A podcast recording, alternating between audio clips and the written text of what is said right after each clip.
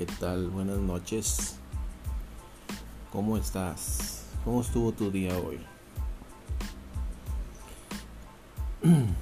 Hoy traje en la mente unos, una situación jocosa que vi ahí en TikTok y, y se me quedó grabada. Y me puse a pensar Eh, no es necesario vivir siempre en la seriedad, en la monotonía, que todo el mundo piense que eres un amargado. La mayoría de las veces uno guarda el humor que solo uno entiende para uno mismo, para sus adentros. Pero la gente tiene una tendencia a tildarte de amargado. Porque no no compartes lo que a ellos les hace gracia. Mm. Y la verdad es que yo en el humor no discrimino. Disfruto el humor en todos sus colores, lo dije hace varios posts. Y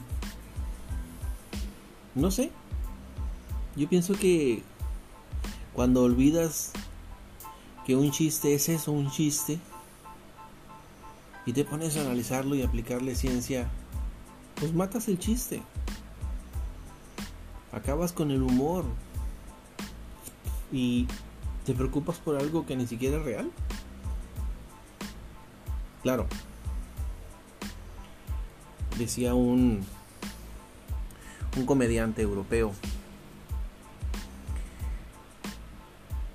que y es verdad o sea, hay que tener muchísima madurez para hacer un chiste aún de una tragedia, durante la misma tragedia, así sea. Porque un chiste no va a mejorar ni empeorar nada. Que tú tengas una mentalidad tan endeble como para decir, oye, ¿cómo haces un chiste de una tragedia? Pues es asunto tuyo. Pero afortunadamente no todo el mundo piensa como tú. Y él ponía un ejemplo de una situación muy brutal y como él hacía un chiste o hacía mofa o hacía comicidad de esa situación, de esa tragedia. No voy a entrar en detalles, porque pues voy a herir susceptibilidades y pues no se trata de eso. Pero esto viene a redundar en que a mí me gusta cualquier tipo de humor. Así sea negro, blanco, coloradísimo. No sé, Digo, es humor. Y lo disfruto. hay gente tan dramática, Dios mío. Tenemos una, o la mayoría de la gente tiene una predisposición a juzgarlo todo, a calificarlo todo, a, a evaluarlo todo. Y bueno, pues hay que respetar. Cada cabeza es un mundo y no todos pensamos igual. Pero este, esto deriva porque volví a oír aquel podcast donde hablaban de, de cómo el peligro llegó a, a, poner en zozobra al humor y al trabajo eh, como tal eh, de un comediante vivir del humor. Y no hablo solamente de comediantes este, de monólogo, stand-up le llaman. Hablo de cómo el, eh, el, humor, aún el electrónico, radiofónico, televisivo, se vio afectado. Eh, por situaciones que, normalmente darían risa, resultó que después se volvieron situaciones delicadísimas y de alta, altísima sensibilidad. Le pusieron censura al humor. Pues ilógico, pero así sucedió. Entonces, yo pienso que hay que ser pragmáticos eh, hay que saber diferenciar. Pienso yo, eso es lo que yo pienso. Cada quien va a pensar diferente. Hay quien se va a reír sobre un chiste de muertos. Hay quien va a decir que es una aberración, un chiste de muertos. Y bueno, hay de todo en esta vida. Hay que saber aceptar que hay de todo en esta vida. Encontrar un balance va a estar ya a estas alturas muy difícil porque vaya, si ya no puedes hacer ni un video donde veas a un gatito caerse y te cause risa porque resulta que disfrutas el maltrato animal o que lo promueves. Entonces, a esos niveles de, de ridiculez y delicadeza hemos llegado. Pero bueno, hablando de otras cosas, eh,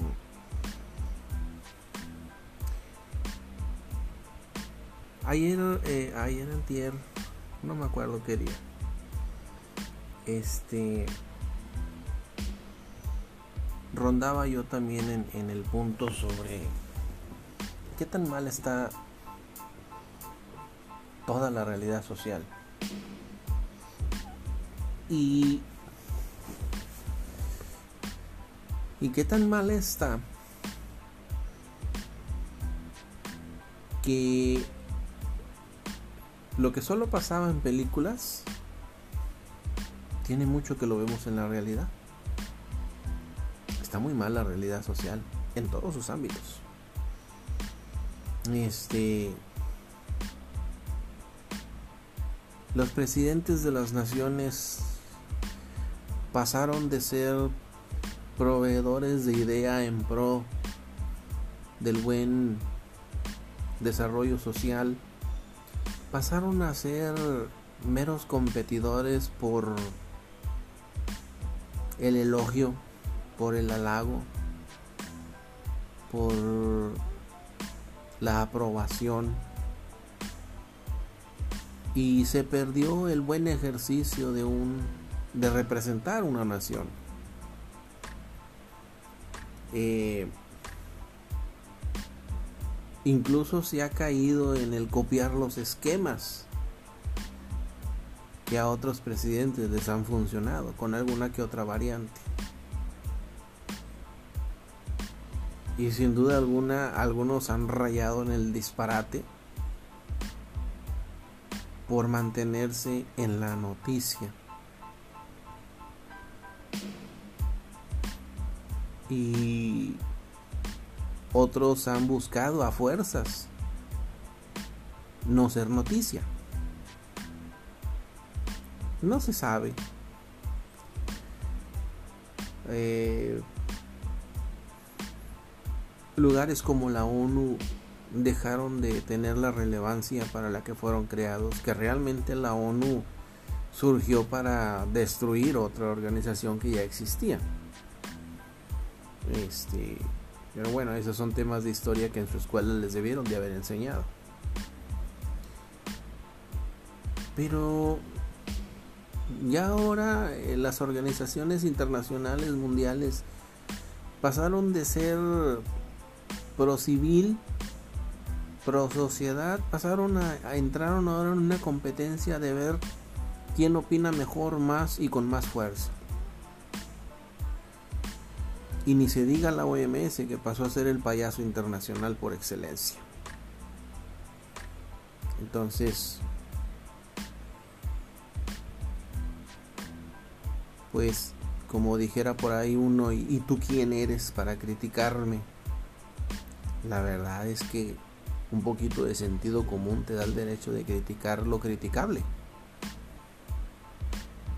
Porque ya cuando se pierde el sentido común y se empiezan a hacer cosas como... Ay, ¿Cuántos ejemplos hay? Pero por ejemplo, decir, investiguen tal país porque ahí surgió un virus y luego no, no surgió ahí, surgió de otra manera y en otra parte. Y luego decir, eh, demorar mucho para declarar una pandemia. Y luego decir, va a disminuir. Y luego decir, tenemos que buscar la inmunidad colectiva y luego decir se va a quedar estacionaria. Tendremos que aprender a vivir con ella. O sea, traes a la gente en una montaña rusa de, de ánimos, de emociones. Y pues bueno, así las cosas, todo mal. ¿Qué sucedía mientras todos los eh, países saturaban los medios con todo lo relativo al COVID? Lo siguen haciendo, pero la gente ya cayó en el hartazgo.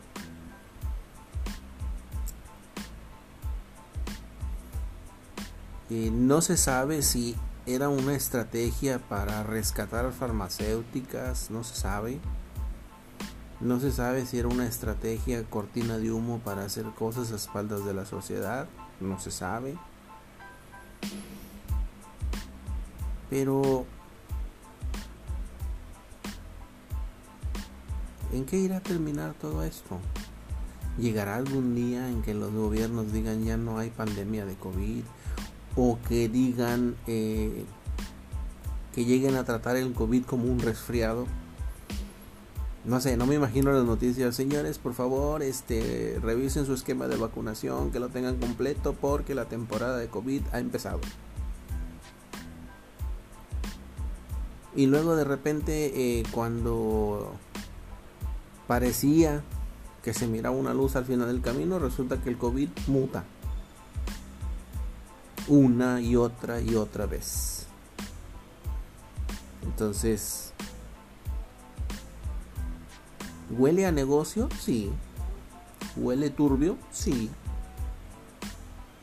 No es que no sea real el COVID, lo es. Pero no sé si fueron las redes sociales, el exceso de internet. Pero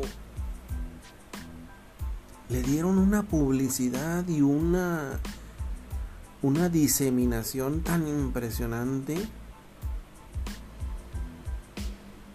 que si ustedes echan un poquito memoria, al principio no lo llamaban COVID, lo llamaban neumonía apípica. Pero antes de eso ya existía un virus similar, se llamaba influenza A1HN1, algo así, un nombre raro. Y decían exactamente igual, que había que vacunarse, que era muy peligrosa, que podía ser mortal, Incluso cuando se dio el golpe, el brote de influenza, el cubrebocas fue una medida eh, que si bien no se implementó como se implementó ahora con el COVID, ya había pasado. Y una de dos, o en ese entonces el negocio no funcionó o el experimento social falló. Porque hay que reconocer que el COVID forzó a cuarentenas, colapsó economías, dañó empresas, pero llámenlo curiosidad o como sea, pero yo lo tomo más bien como que fue una oportunidad para que las criptomonedas arraigaran sus operaciones. Y a la vez, o fue ensayo o fue estrategia, se dieron los robos en cantidades espantosas de dinero eh, por medio de criptomonedas. Entonces, pues, y a la par surgieron juegos que mientras juegas haces minería de criptomoneda. ¿Por qué? Porque la, la, la, la minería eh, llegaba a considerarse como una actividad ilegal. Entonces, no lo sé. Ahora resulta que hay diversas y muchísimas variantes de criptomoneda circulando, funcionando, operando. Hay juegos para minar, hay este montón de opciones tecnológicas, electrónicas. llámenlo como sea, pero ahí se ve turbio y huele mal. Sí, el COVID existe. Es peligroso, sí. Hay que vacunarse, sí. Definitivamente sí. Pero van a pasar los años y van a empezar a caer los trapos sucios. Y se va a empezar a ver qué era lo que se escondía detrás del COVID. O qué tan oportuno fue que surgiera el COVID para que algunos lo vieran como la oportunidad perfecta de implementar sus sus estrategias.